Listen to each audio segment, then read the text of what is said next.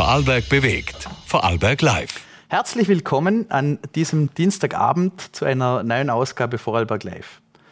Pressefreiheit, ein Begriff, der gerade in Österreich in letzter Zeit vermehrt in den Mittelpunkt gerückt ist. Inseratenaffären, Einfluss der Politik auf den Journalismus und Message Control in den Medien bestimmen die Schlagzeilen. Begibt man sich dann auf die internationale Ebene, wird aktuell vor allem Russland vorgeworfen, dem kritischen Journalismus den Garaus zu machen. Wie so oft gilt das Zitat, im Krieg stirbt die Wahrheit zuerst. Dabei braucht man aber nur nach London zu blicken, wenn es um die Auseinandersetzung mit kritischem Journalismus geht. Denn dort sitzt seit Jahren mit Julian Assange, der Gründer von Wikileaks, in Haft. Dem Aufdecker zahlreicher Kriegsverbrechen droht im Fall seiner Auslieferung in die USA jahrzehntelange Haft. Dagegen laufen weltweit Menschen auf der Straße, Journalisten und Prominente Sturm. Einen der bekanntesten Fürsprecher für den australischen Journalisten darf ich jetzt bei Vorarlberg Live begrüßen. Roger Waters, Mitbegründer der weltberühmten Formation Pink Floyd. Ähm, aufgrund der Zeitverschiebung wurde das Interview aufgezeichnet. First question, um, what do you expect of the decision of Priti Patel, the British Home Secretary? you know what? I'm I'm trying not to think about it because given her record, okay, and knowing something of I do, as I do of her as a politician and her record, I'm not optimistic. Mm-hmm. But um, the supporters of Julian Assange all over the world are making an enormous effort and they're writing hundreds of thousands of letters and sending hundreds of thousands of emails um, to try and uh, joggle her into a position where she finds herself capable of doing the right thing, which, of course, is to refuse the extradition of Julian Assange to the United States. Mm-hmm. Um, would you like to talk about uh, the reasons you are such a strong supporter of Julian Assange? Yes, because um, as a member of, uh, of an electorate, it is extremely important that I remain informed about things. And uh, I need a free press uh, in order for that to happen. Censorship all over the internet is rife now. As you can see, it's one of the big talking points everywhere is how uh, Google and Facebook and Instagram and Twitter and all of those things are slowly being closed down so that they are only reporting um, one side of any of the political stories that are going about. So Julian Assange was um, was a uh, contrary to that general rule. He was an exception to that general rule. He told us, he told we the people, the truth about things. One truth he told us was about the collateral murder of the two journalists and other innocent men uh, in Baghdad in 2007, which was um, released by Chelsea Manning. Uh, no, she released it in 2007. Mm-hmm. That's when the story started. I'm not sure when the event took place, maybe earlier, 2004. And that is what they didn't like because he exposed the fact that uh, American servicemen and the American General uh, Command uh, in Iraq were committing heinous war crimes um, and they, they were very embarrassed by it. And so they are trying to kill Julian Assange as a warning to young people who might be taking up a career in journalism to say, look, if you ever report on anything or publish anything that we disapprove of, we will kill you. This is not a world that I want to live in. I want to live in a world where people are free to express their opinions. Interestingly enough, on my wall tour, world, worldwide tour of the wall show in 2010, I every night um, used video of that collateral murder in my show.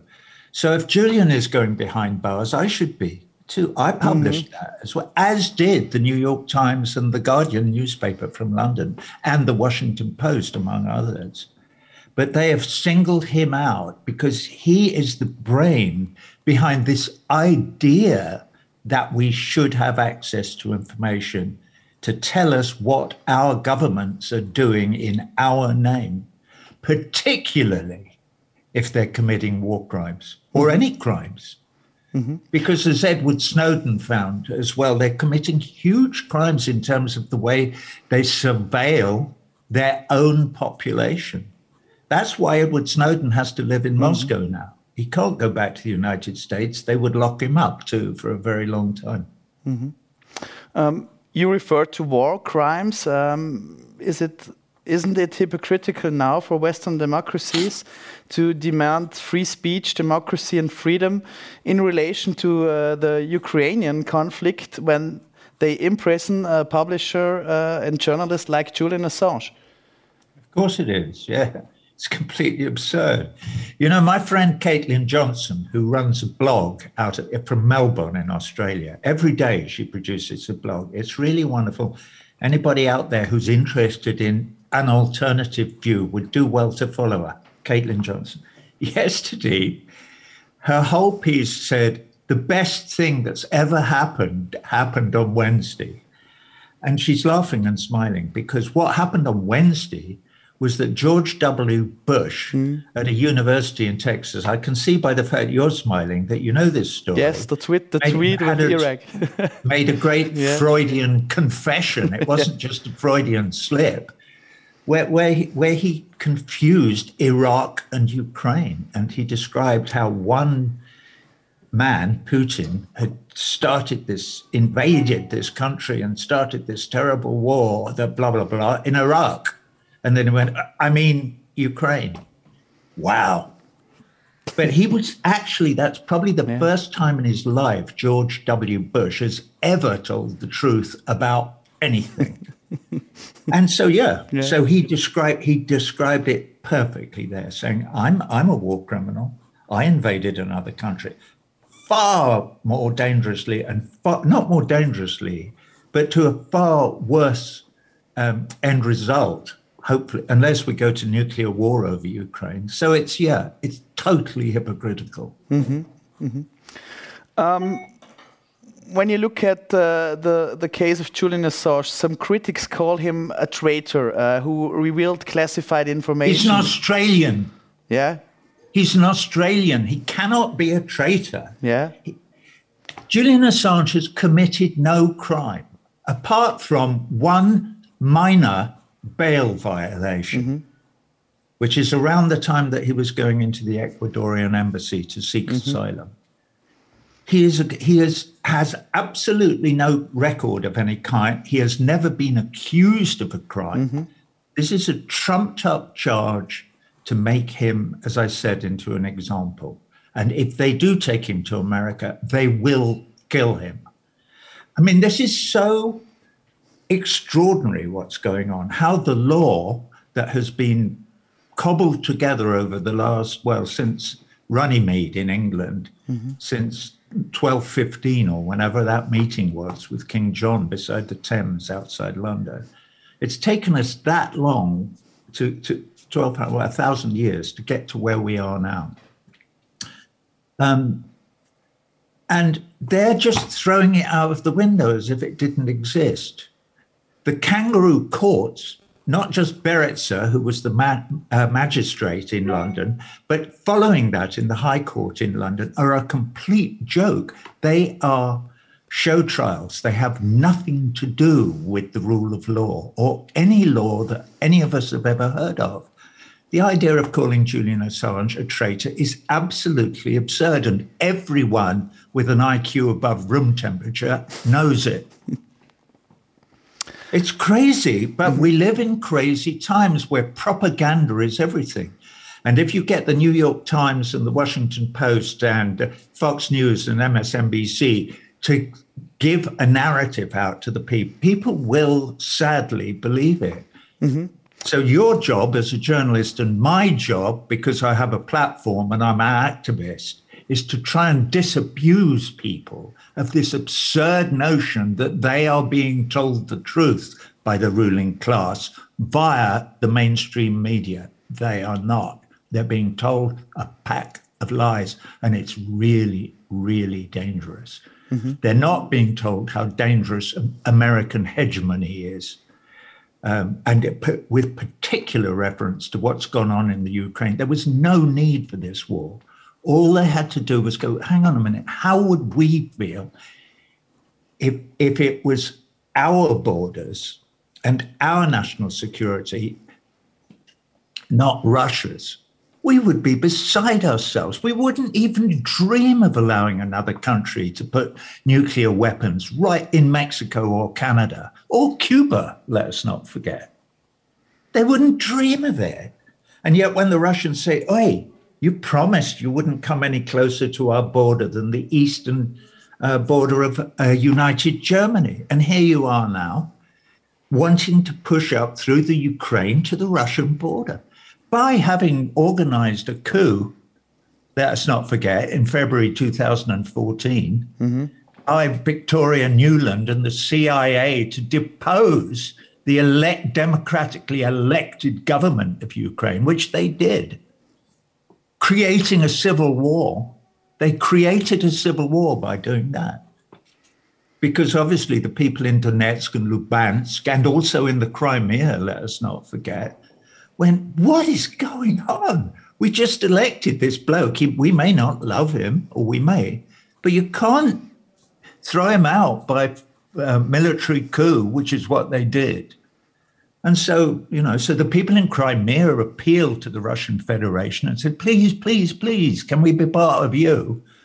And the Russians, to their great credit, not a single shot was fired. There was all that this talk in the Western media about Russia annexing the Crimea. They didn't. The people of the Crimea got together with their legislative body and they had a referendum, very, very heavily um, looked at by everybody from the outside. And 96% of them voted to join the Russian Federation. 96% of the population of the Crimea. There was no annexation. It wasn't an invasion. There were Russians, Russian military already there because that had been part of the agreement in 1956 when the Ukraine was created at the behest of, of um, Khrushchev, who was the president of the USSR at the time. And because of the deep water port in Sebastopol and Odessa, they, it was agreed that there would always be Russian troops in the Crimea, and there have been, and it, and it worked pretty well up until February 2014, or maybe earlier in 2008, when the Americans persuaded some of the other um, Baltic states to join NATO in contravention of the agreement, verbal agreement, that they had made with Gorbachev in 1989 or 1990, one of those two years. So this thing was, and they're still there. Why, why won't the United States end this war? They could do it in a heartbeat. It could be over tomorrow. Biden is sitting there trying to look like a strong man. And he's, he's gambling with all our lives. All our lives. Mm-hmm. Um, perhaps. No, could, mm-hmm. Sorry, go on. No, no, it's okay. Uh, perhaps uh, for me, for example, it's very um, difficult to um, put one crime on the same uh, stage to another because war is always bad exactly. and it's not uh, things any one of us likes. And um, especially if you called, uh, if you told before about the case of uh, George W. Bush and talking about the invasion of Iraq, and uh, for me, for example, it's still um, we have to be critic against Russia also, and also. Of course, uh, yeah, of course. that's a us, crime. Yeah? It's a war crime. It's the worst war crime to invade a sovereign foreign country. But just because it's the worst war, and it is, that's the worst war crime you can, be, can commit, technically.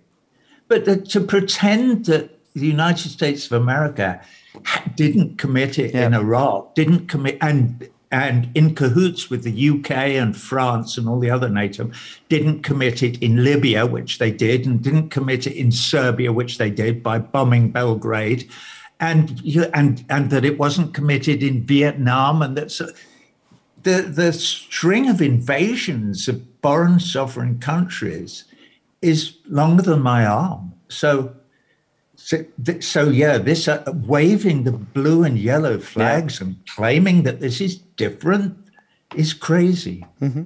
Perhaps we go back to uh, the case of Julian, and especially as for yeah. me as a journalist and for you as a, an artist. Um, uh, why is it so important for us uh, building this solidarity to fight for free speech and the release of the, the, the release of the WikiLeaks founder?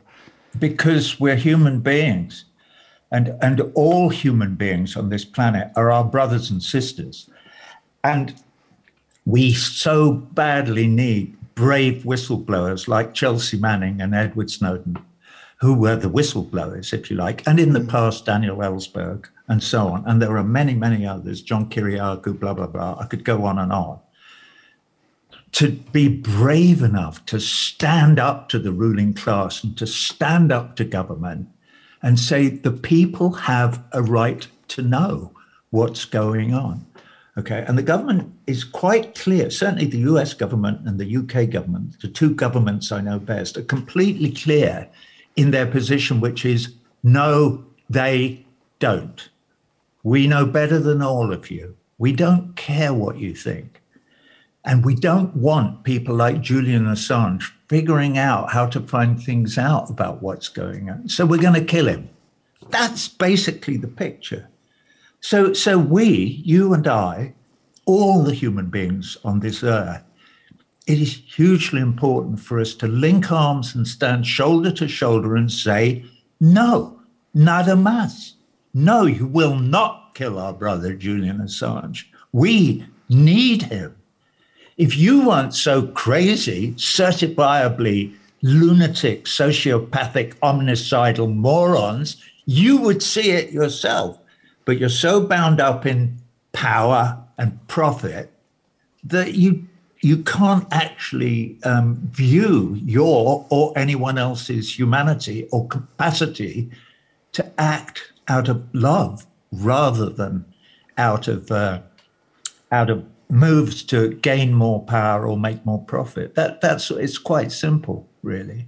Mm-hmm. I, am you know, if there's a glimmer of light at the end of the tunnel, it is that the numbers of people who who are um, opposing the ruling class now are growing day by day, but they're growing exponentially. We're, we're seeing. I'm I'm quite active in the Free Palestine movement, and the change that we're seeing all the time now um, is huge. It started off with a few people here and there. Even I, I didn't join it until 15 years, 16 years ago, I joined it. And I was late, and I admit it. You know, it took a while for my eyes to open, but they did then, and I've been involved ever since.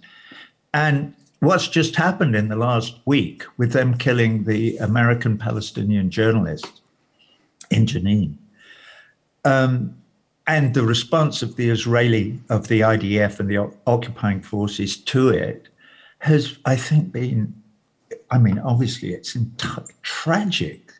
That great woman, another great journalist, mm. murdered, murdered in cold blood in broad daylight by the Israeli army.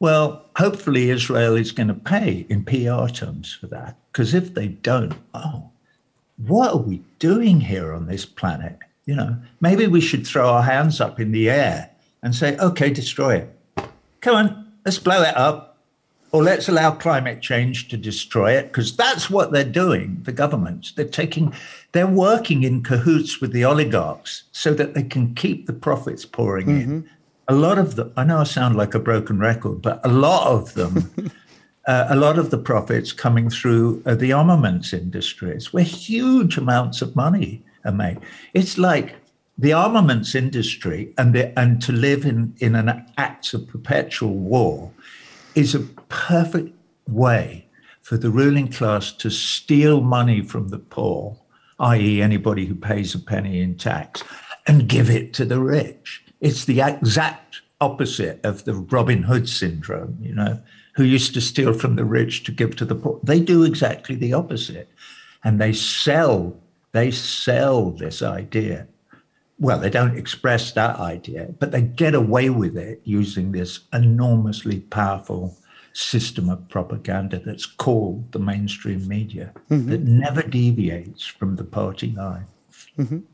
Um, the mainstream media, a very interesting topic. Um, uh, if you look uh, back a few months or weeks, uh, and especially if you look at uh, the pandemic situation or also uh, the war and uh, the rise of uh, social media, also uh, fake news campaigns or political interventions on those special topics. Or a few a few weeks ago, when Elon Musk told the world that he would buy Twitter. Um, what do you think? how how difficult is it for the people uh, to know what is a message that is uh, the truth? It's very difficult. You know, it, it's why they keep us as uneducated as possible, because and also also to find out the truth about anything takes hours and hours every day. Although, although if you if you have certain um, go-to places the gray zone in in the United States would be one of them. You know, if if you're interested, for instance, in chemical weapons attacks or something, you just read Aaron Mate, who is one of the editors at the Gray Zone, along with Max Blumenthal, right? And and if you read everything that he writes, um, you get the real, actual truth as close as he can get to it. So, for instance, the chemical attack in Duma, which I was involved mm. in because I stood up on stage in Barcelona on the 13th of April, which was six days after the attack, and exhorted the crowd there to ask to ask their governments not to go and drop bombs on Syria until they were certain that they knew what had happened in Duma. Because I had seen the faked white helmet video saying, look, these children have been attacked by Assad with chemicals and whatever. And all the evidence is because it all came out because Robert Fisk, an independent journalist from a British paper, went in two days later and he interviewed all kinds of people. And all the people at the hospital said, oh, that was just the white helmets. They came in and set it up. It's fake. There were no there were no uh, kids with the only symptoms that we had were some people with respiratory problems from dust because they all live underground because of because there's a war going over, or there was. Two days later, um, Al Qaeda and the rest of them left. Right, um, Assad's government sent buses in to take them away, saying, "We don't need to kill you; just leave. Mm. This is not your country. Piss off." So they did. So, and after that, then we've had all the stories about the OPCW, okay? And Aaron Mate actually spoke to the Security Council about it at the UN about a year ago. And it all came out. And there was a message from, I think his name's Joe, it's not Fontana. Anyway, he was the guy who created the OPCW. And Ian Henderson and Inspector B came out and said, look, we were the people on the ground. We did um, the investigation in Duma. And we've been fired and discredited because it's not the story they want. So they made up a story and falsified all the facts and presented it. That has it's not been reported in the mainstream media mm-hmm. anywhere. Not a single word of any of that story. If I talk to people about this now, they look at me as if I'm insane and say, What are you talking about? Assad did that. No, he didn't. Mm-hmm. So so it's it's fascinating. It's very 1984. It's mm-hmm. exactly what George mm-hmm. Orwell predicted. And he also predicted this in 1984 that it would be necessary for Big Brother and the government and the Ministry of Truth and all of that to always have an enemy and to always have a war going on. And if there wasn't an enemy, to invent one. Mm-hmm which is exactly what the United States of America, the leaders, not the people necessarily, though it's probably a lot of the people, are doing now. And at the moment, the enemy is Russia. And when they've dealt with Russia, the next enemy will be China. Well, if they think they can achieve that and their unipolar dream of ruling the world with brute military force, they will destroy us all because mm-hmm. that ain't going to happen neither the Russian people nor the Chinese people are going to lie down. And China, particularly, is becoming more and more and more, certainly economically powerful every day. And as China is not expansionist, When did we ever hear of China invading mm. anyone or putting military bases all over the world? Well, China, it's not in their mindset. It's, it's not how China works. You know, there was one Genghis Khan thousands mm. years ago. I mean, he was Mongolian, you know. Anyway, he's part of China now, but mm-hmm. but their forays into settler colonialism aren't any, there aren't any. They aren't, they didn't do that. The Brits did it in mm-hmm. spades. So did the Portuguese and the Spanish and the Dutch and the Germans. The whole of Europe since the uh, 15th century on figured out how they could build ships and then spread out over the, all around the world and steal everything and rule everybody and tell everybody what to do that they found everywhere. Mm-hmm. It's called imperialism, and it's been an absolute disaster. Not for the imperialists, except it's bound to have screwed them up because you can't spend your life raping and pillaging and stealing from people mm-hmm. Without it affecting you, I believe. Um, Sorry. Let me go back to Orwell. You you talk about uh, instruments that um, governments use to scare people, uh, to invent uh, uh enemies. Um, so for me, let's go back to the case of Assange. How can we uh, take the people those fears, and uh, what can each of one each and one of us do to actively join this campaign to free Julian Assange? I think all we can do is the things that the um, appeal that the DEA, weirdly named, but you know the organization that is working for Julian um, under the auspices of Stella, and uh, um, we have to keep emailing and writing. If we could, ha- if we could manage a large gathering, and by lo- in London, for instance, it was very hard. I was in the October 2020, I think. Uh, I was there. We marched from the Australian embassy to Parliament Square, and a number of us made speeches and whatever. But we were about 3,000 people. That's all. Um, and I had a word in public. With, with, I mean, Boris Johnson wasn't there, but I had a gentle word with him or whatever. But if we could get 2 million people in the street in London. Imagine that. I, I've got some organizers um, approaching me now asking uh, for help to put together a concert this summer in London for Assange. I'm on tour. I cannot cancel my whole tour, or I would be there in a, in a heartbeat, though I know how difficult it is. You know, an obvious man for the job would be Geldof who mm. is probably the most experienced people in a person in the world in doing such a thing. And they he, they may be right, these people who've approached me. And I'm I'm asking questions to see. Well, it's very difficult, you know, because do you remember February the 14th, 2003? Because I do. There were 2 million people in the streets of London. There were 25 million people all over the world in the streets trying to stop George W. Bush and Tony effing Blair from invading Iraq. These 25 million people were right and have been proved that they were completely right in the aftermath, though everybody ignores it. You know, that's why George W. Bush is making a speech at an American university last Wednesday. He gets it all wrong because mm. he's an effing idiot, but he uh, he's still allowed. He shouldn't. He should be in prison. He should have been in prison. So should Tony Blair.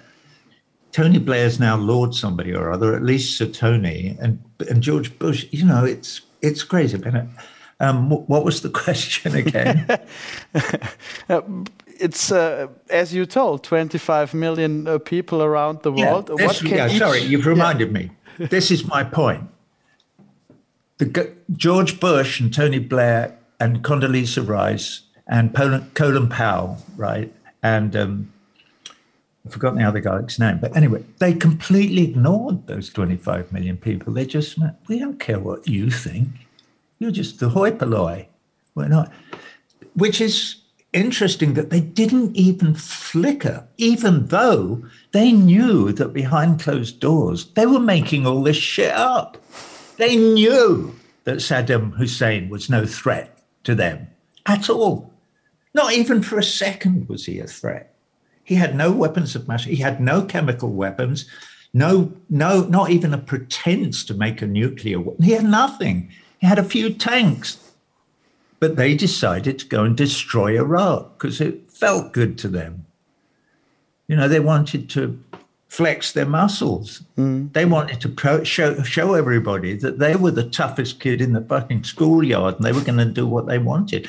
And you and you know what else they did? They hung the poor bastard, which is what victors do. Mm. They hung him for war crimes. How ironic can you get? I mean, I, am no fan of Saddam Hussein. He was mm. obviously an asshole, just like Putin is. He's a gangster. They're gangsters, you know. And, and but it, it's so hypocritical. It's so hypocritical. So that's it. They took no notice of. So if we could get 25 million people in the world out to rallies with free Julian Assange plaques, would they take any notice? If you look at history, you would go, no, they wouldn't they're going to go and do what they want to do, and they they they couldn't care less about the rule of law or democracy or human rights or liberty or any of that. All of that is just double speak to keep us hooked on the idea that we live in democracies. Mm-hmm. We don't. Mm-hmm. We live in autocracies, and and they're actually, in the case of the UK and the United States of America, they're plutocracies there is a very small, tight ruling class. And whoever's in power, they do whatever they're told. Except occasionally you get one who pops up who won't. Jeremy Corbyn. so they employ the services of uh, um, of the Israeli government through the Ministry of Special. I can't remember what the ministry is called, but to discredit him and call him an anti-Semite, mm-hmm. anti-Semite, which obviously he's not. You couldn't find anyone less anti-Semitic than Jeremy Corbyn, with the possible exception of me. But they blackened his name and they won the election. Talk about foreign countries interfering in elections. the Israeli uh, embassy in London defeated Jeremy Corbyn with the help of the BBC. Mm-hmm who ran that disgusting panorama pro- program, you know, about anti-Semitism in the Labour Party, made by John Ware, mm-hmm. you know, who's now fighting in court to, because people have attacked him for that. Or what. and there was another thing on the BBC. It was a it was an awful um, radio series, but but made by a woman called Chloe Hadjimatheou, and it was called Mayday, and it was and it was supposed to be about all the chemical attacks that Assad had perpetrated on his. So they besmirch me, and uh, in this thing, they, I wouldn't talk to them, obviously, for obvious reasons. Um, but the BBC put it out. They didn't come and ask me about it. She did. Oh, my dear, would you give me an interview? you fuck off. Are you crazy? You think I'm going to talk to you so you can twist whatever I say and take quotes out of context? I mean, half her programs were just made up docudrama. She has a Mr. X, you know, who she claims was in the CIA. No mm. name. No, who says the most ludicrous things, you know, that don't make any sense at all. But it's just propaganda. Well, that's mm-hmm. the BBC. Well, the BBC is supported by license paying members of the public. Mm. They have an absolute responsibility to be even handed. They're not. They're under the thumb. They helped to get rid of Jeremy Corbyn when he was about to win the general election in 2019. So we live in very difficult times. Mm-hmm. Um, we are always coming to one point, especially um, referring to propaganda, and uh, it's a political case also, the, the case of Julian Assange. And uh, as an artist, you are a sort of uh, very well known, a voice of the voiceless. You can uh, give those people a voice, and you have uh, the chance to address politicians and, and give your voice a, a, a special dimension. Um, what would you ask our politi politicians, for example, in Austria, to do in relation to the case of Julian Assange? Well, it would be interesting to know. You could so hang on. Let me turn this off. There we are. Um, I would have expected a better ringtone. Yeah, I would. I would start. I would start off like this. I would ask them th- these simple questions: um, whether they believe in democracy, liberty, human rights, the shopping list of things that we all believe in. And if they say yes, you have to say, well, then you should base um, what you do politically upon those beliefs, not on what they what somebody in Washington D.C. tells you to do, and not on what whoever the bloke who owns the big uh, pharmaceutical company down the road asks you to do while giving you donations to the party or whatever either over or under the table, but based upon your belief in Paris 1948, the Universal Declaration of Human Rights. So, do you believe in, and the law? Do you believe in the law? If you do, you have to take five minutes to read up on the Julian Assange case, for instance, and say, this is a travesty. This man is not guilty of any crime. You brought up uh, in the extradition proceedings uh, the law And you said political. This is a political. It is. You cannot extradite anyone from the UK in a political case. It's there. It's Article 4A in the extradition agreement between the United States of America and the United Kingdom. Excluded anything with a political basis. Excluded. Can't be done. You can't even start doing. And they just went, no, we're not interested in what the law is or the agreement. We're doing it. We're hanging a magpie in the hedge. This has nothing to do with the law or liberty or democracy or any of the things that we pretend we believe in. It has to do with the exercise of power. And we are not giving any of it up. And we're going to kill this bloke because he is spreading the truth. So we're going to kill him because we cannot have the truth. We can't have the truth out there. So I would say to any politician, do you believe in the truth? Do you believe in the law? And do you believe, do you love your brothers and sisters all over the world, irrespective of their ethnicity, religion, nationality, color, creed, whatever? Do you? Because I do. I do. That's why I do this. Mm-hmm. You know, if you do, my own mother used to say, or she said to me once when I was about 13, she said one day, Roger, you know, when you're older, she said, you will come up against knotty problems, difficult things, difficult decisions that you have to make. I'm going to give you some advice. Um, when you do, I want you to read everything you can about the subject that is of concern to you really, really, really check it out in as much detail as you can. When you've done that, you've done all the heavy lifting. Oh, really, mum? Well, well, how, you know, she's, yes, when you've done that, she said, it's easy. Then all you have to do is do the right thing. I was 13. Yeah, I, I feel quite emotional now that my mother what an important thing to say to any child or teenager, you know, whatever. And I tried to do it. I would say that to any politician, including your Bundespräsident. Just, I know he might have trouble with it, but just, you have to try and do the right thing. And if, if enough of us try and do the right thing, we the many will be will become we the overpoweringly many when it suddenly dawns on us that we can overcome this bullshit and we can save the planet because they are destroying it.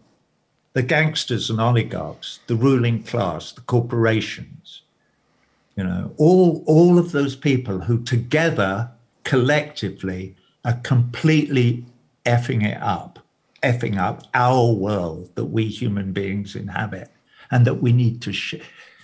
Somebody, um, a character that I'd written into my new um, rock and roll show that I'm doing was a Lakota woman. She's no longer in the show only because I decided it was too complicated to make all this film. But in the film, she another character sings um, if I ruled the world, every day would be the first day of spring. He's flirting with her, and she stops him in his tracks by looking at him. And he says, But you can't rule the world. The world cannot be the world cannot be ruled. The world must be loved, respected, honored, and shared. So I mean, the Lakota woman doesn't exist, but so that's me writing. That's the point. Mm. The United States of America wants to rule the world. That's why they've got a thousand military bases everywhere. They want to rule the world, tell everyone what to do, and they do it. The sanctions on Venezuela is a perfect example of what they tried to do in 2019, February, in you know, with Guaido, that prick. Oh no, he's the president now. What are you talking about? No, he's not. He's just a bloke in the National Assembly. No, we've decided that he's the president. No, he's not. Yes, he is. Well, you know, oh my God. Richard Branson says he should be. Richard Branson, and he did. Richard Branson did a bloody concert, you know, in Colombia on the border. Woo, whoopee for Guaido. you know, Congress or the the uh, the White House has decided there's a new president. We're getting rid of this bloke who believes in socialism, you know, and who is uh, who is um, the Boliv- part of the Bolivarian revolution and part of the whole movement that Chavez made so unbelievably successful in Venezuela and has dragged that country out of the penury that it was in when it was um, ruled by the settler colonialists from Spain and Portugal and say, we, no, no, we don't want them. We don't want them. We want a nice, we want a puppet in there so we can get hold of the oil and the other minerals and things that they've got. you have to laugh, otherwise you just shoot yourself. Yeah. You know. um, perhaps uh, one, one final question. Um, the clock is ticking. The clock is ticking. Uh, people are yeah. scared. Uh, climate change is uh, also becoming a really a fraud that is uh, getting nearer and nearer. And um, perhaps one final question: How much time do we have left to go on the streets and take the power back? Well. My show that I'm just about to go on the road with in America, first gigs on July the 6th, is called This Is Not a Drill. You know, which is a phrase, it's an announcement that, that you associate with a, um, a warning of a nuclear attack.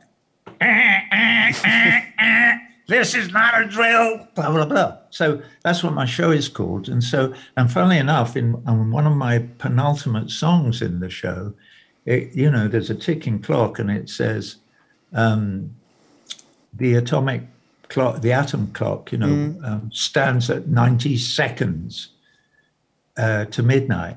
And um, this is the closest that the human race has ever come to nuclear catastrophe.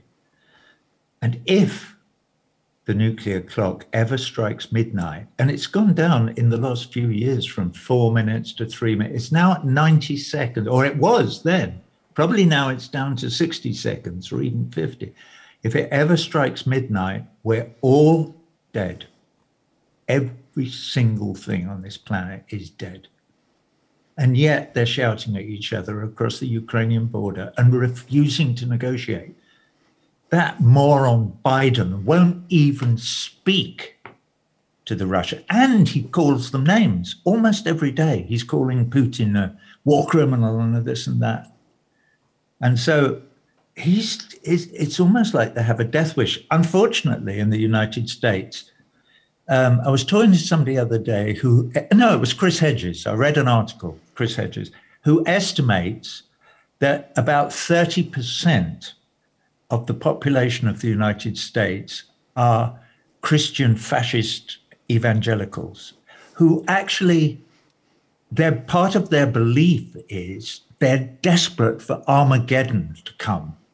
They sort of hope it'll be a war between Iran and Israel that sets it off, because that would be closer to the Bible story, which says that in the final conflagration, okay, um, Jesus will appear, and that 30% of the population and any of their fellow believers will go to heaven holding hands with Jesus, and the rest of us will burn in hell forever. There will be six months, and then the world will be completely destroyed. This is six months after they've gone to heaven.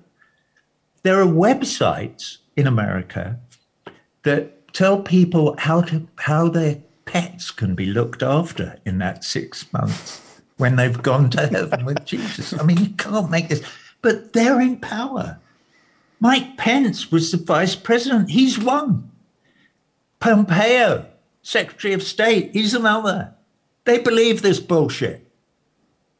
So I can't remember what the question. Oh, I know. Yeah. So that and, and that's it. And then and then I play my song "Two Suns in the Sunset," which is about one man's experience of nuclear war. That he suddenly realizes that it's all over because he sees one sun behind him and there's one in front of him.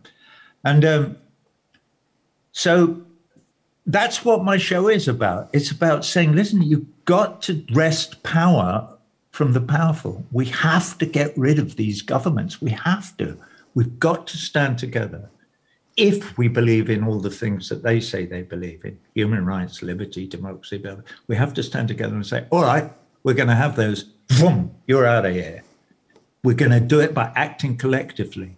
First things first, just do a deal with Russia, even if it's still Putin. It's really simple. Just the Ukraine says, no, we won't join NATO and we will allow the people who we were shelling and bombing for eight years the right to exist and they can be semi autonomous within a sovereign Ukraine. Whew, good, we can all go home and we'd stop worrying about there being a nuclear war over this thing. You know, it's simple, right? It's why aren't they doing it? Because Biden wants to look strong and they think that they can crush Russia did they well? Did, have they never read a history of the Second World War? Do you know what the Russians did to the Third Reich? The Russians did it at a huge cost. 23 million of them died defeating Hitler. You, you're going to walk over them and tell them what to do? How stu- and why would you want to? Mm. They're Russians. They're Russians. Would you like it if they were telling you what to do? I mean, it's crazy. It's completely insane. So I don't know. It's a long, hard road, but you know, I do know that. I know on my show, Tina, this show, this is the message that I'll be putting across, and I won't. I won't be scared of telling American audiences that all their last six presidents have all been war criminals because um, you, you have to you've got to you have to call a spade a spade. You have to tell the truth and really tell it. You can't skirt around it. It does no good bono to go and have tea with george w. Bush and say what a charming entertaining man he was. What are you talking about? He's he's the worst war criminal in our lifetimes him and tony blair. The iraq war was the big one you know? So unless it turns out that the Ukraine is, that the United States is doing nothing to join the voices of reason and diplomacy to stop it. They're chuckling. They're sitting in the White House going, This is good. Let's keep it going as long as possible. But they're killing you, Ukrainians. Fuck the Ukrainians. They don't care. Let them all die. We don't care about them. Obviously, if they did care about Ukrainians, they'd stop it. They don't give a shit about Ukrainians. They love waving blue and yellow flags and pretending they care. But if they really cared, they'd have stopped this before it started. It's pitiful. It's just so pitiful. And mm-hmm. don't get me started. I hope we get you started. Um, perhaps one final message. Uh, we All have right. the chance to uh, address, for example, as you did before, our uh, Bundespräsident or our Chancellor. Um, yeah. What want you tell him and them to help yeah. to free Julian Assange? Yeah.